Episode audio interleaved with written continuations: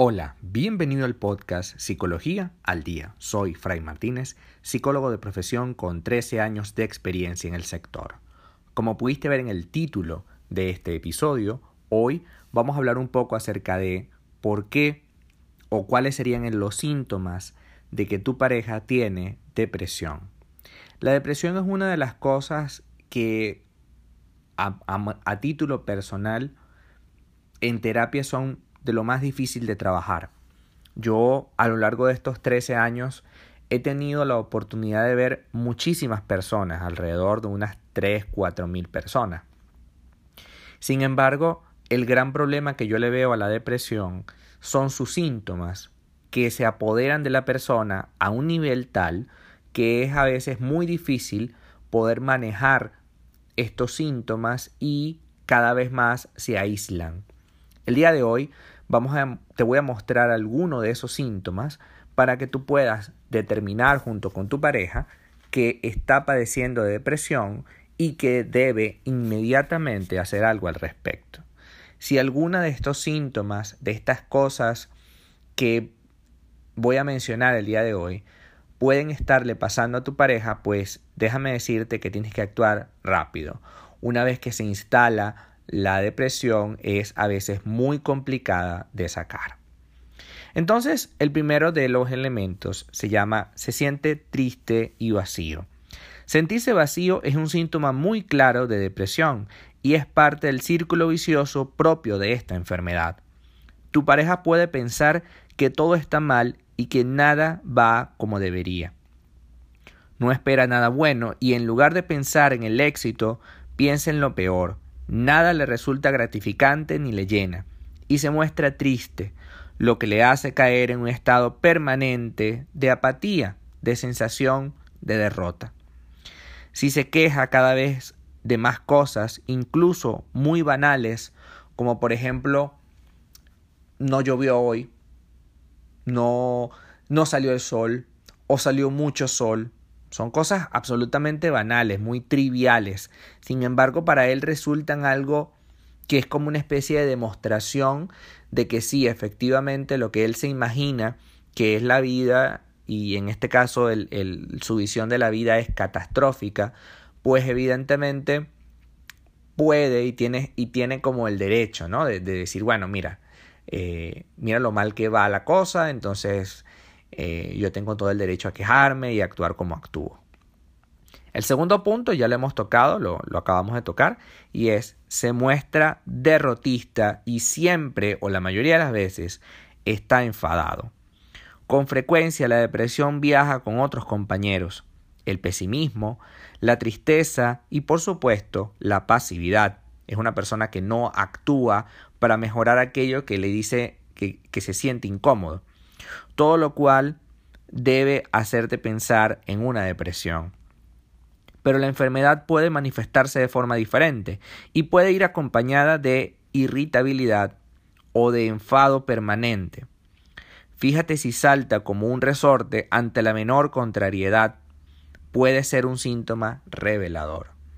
Son esas personas que tú le mencionas, mm, mira, este, hay que ir a comprar el pan no, ¿cómo es posible que hay que comprar el pan y tú estás pendiente del pan? ¡Ah! Bueno, todo esto, todos esos gritos, esa alteración en su forma de actuar, son un claro síntoma a veces de que está irritable, de que, de que esa sensación de, de derrota lo pone molesto. Y ese es el primer paso la molestia, la incomodidad, el, enfadarse constantemente. Pero luego vas a ver que eh, progresivamente ese enfado, esa rabia va a ir bajando de nivel hasta que llega un punto en el que casi ni se va a mover de la cama, en el que casi ni quiere salir de la casa, etc. Tercer punto, nada le interesa. Esta es una afición muy personal de las personas que padecen de depresión. Es una afición, o, lo digo como una especie de, a modo de juego, porque esta persona está constantemente, pero constantemente tratando de em, alejarse de las cosas, ¿no? Entonces tú le dices, vamos a salir al parque. No, el parque, mucha gente, muy poca gente.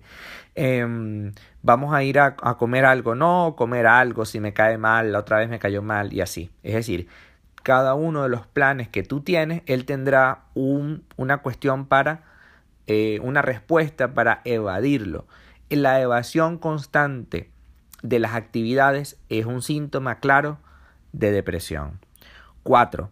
Está siempre cansado. Posiblemente se deba a que duerme mal, por supuesto, lo que es habitual en personas deprimidas. Por eso se muestra muy cansada.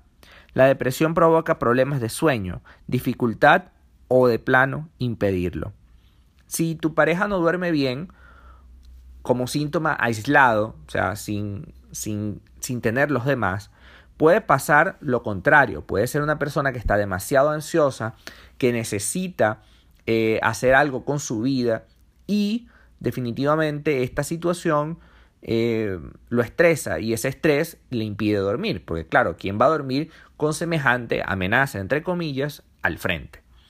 Sin embargo, si tiene sensación de derrota, si se enfada por cualquier cosita, si además de eso se aísla, si siempre está saboteando tus planes, si nunca o si está constantemente quejándose por todo, posiblemente esté más que ansioso, deprimido. Porque inclusive puede haber un, deprimido que sea ansioso. Y, no, está, no es extraño saber esto. ¿Por qué? Porque las enfermedades no son bloques eh, fijos. Es decir, no porque tengas depresión no te puede dar ataque de ansiedad. No porque tengas ansiedad no te puede dar un ataque de tristeza, depresivo es normal que las enfermedades sean polifuncionales, es decir, o, tengan una causa variable, no, no son una causa fija, estática. Entonces, ¿qué podemos hacer con esta persona que está padeciendo de estas cosas? Si tu pareja tiene varios de estos síntomas que acabo de mencionar, que son los más clásicos, pero puede haber más pequeñitos, lo primero es hablar con él y animarle a que cuente o a que hable sobre lo que le está pasando. Si no puede hacerlo contigo porque se siente incómodo y todo eso, bueno, entonces que busque la manera de hablar con otras personas, que busque la manera de ir a terapia, por ejemplo, proponle anda a terapia, aquí está un psicólogo, aquí está otro, porque inclusive tú puedes proponerle ir a, ir a terapia y esta persona va a sabotear. No, es que es muy gordo, es que es muy flaco, es que es mujer, es que es hombre, es que está muy lejos, es que está muy cerca. Entonces, el primer paso es hablar con esa persona y eh, procura evitar que se quede en la casa. Vamos a tratar por todos los medios de sacar a esta persona de, de su entorno, de su zona, entre comillas, de confort. Porque en la medida en que yo lo saco de esa zona de confort, puedo y tengo el poder de hacer algo con él, ¿no? Entonces puedo eh, mostrarle otras cosas, quizás el nuevo aire le puede dar otra manera de, de entender lo que le está pasando o a lo mejor se da cuenta de que no está haciendo las cosas bien. Entonces, en definitiva, hay que tratar de que se mueva. La depresión lo va a poner cada vez más estático hasta que finalmente no se quiera ni siquiera parar de la cama. Hasta acá nuestro episodio del día de hoy. Muchísimas gracias por quedarte hasta el final. Si deseas saber más sobre mi contenido o tomar cita en terapia online, www fraymartinez.com. Muchísimas gracias y hasta el próximo episodio.